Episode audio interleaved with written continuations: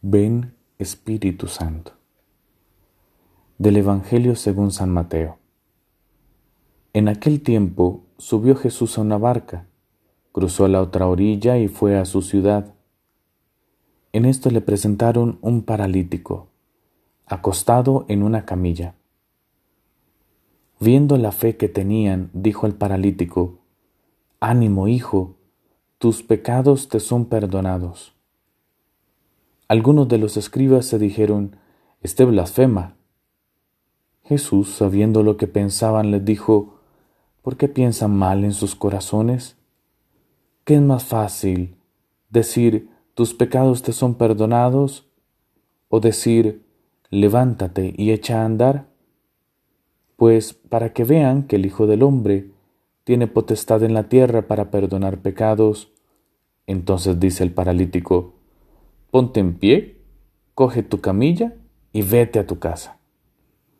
Se puso en pie y se fue a su casa.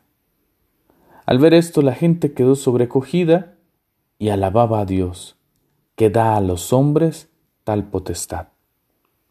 Palabra del Señor, gloria a ti, Señor Jesús. Todos nosotros tenemos heridas en el corazón, todos tenemos luchas, pruebas, dificultades. Quisiéramos encontrar las soluciones para las cosas que llevamos por dentro. Y viene Jesús y te dice, tus pecados te son perdonados, como diciendo, oye, yo tengo la solución a eso que sentís en tu corazón. Y sin embargo, ustedes y yo nos ponemos como los fariseos, ¿no? ¿Cómo? ¿Cómo éste me puede resolverlo de adentro? Y le pedimos signos externos, y Jesús lo hace. Ponte en pie, coge tu camilla y vete a tu casa. A veces nosotros somos tan ciegos. Necesitamos que alguien sane nuestras heridas. Necesitamos de alguien que pueda vendar nuestros corazones. Y lo tenemos al frente, es Cristo, el único que nos puede decir tus pecados te son perdonados. Abrámosle el corazón de par en par. ¿Cómo? Es curioso cómo termina el Evangelio, ¿no?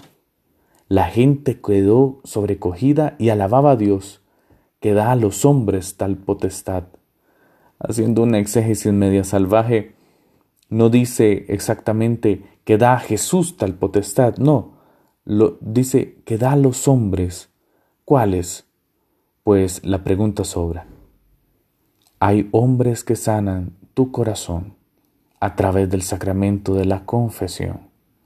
Y quizá ahorita en tiempos de pandemia no podamos confesarnos inmediatamente, pero sí podemos recurrir a la oración y decirle, Señor, quiero que vendes mis heridas, quiero que sanes mi corazón y quiero que apenas pase esto, hago el propósito firme de ir a confesarme para que tú mismo, a través de las manos de un sacerdote, puedas sanar, purificar, derramar tu espíritu en mi alma, en mi corazón y en mi cuerpo. Gloria al Padre, y al Hijo, y al Espíritu Santo, como era en el principio, ahora y siempre, por los siglos de los siglos. Amén.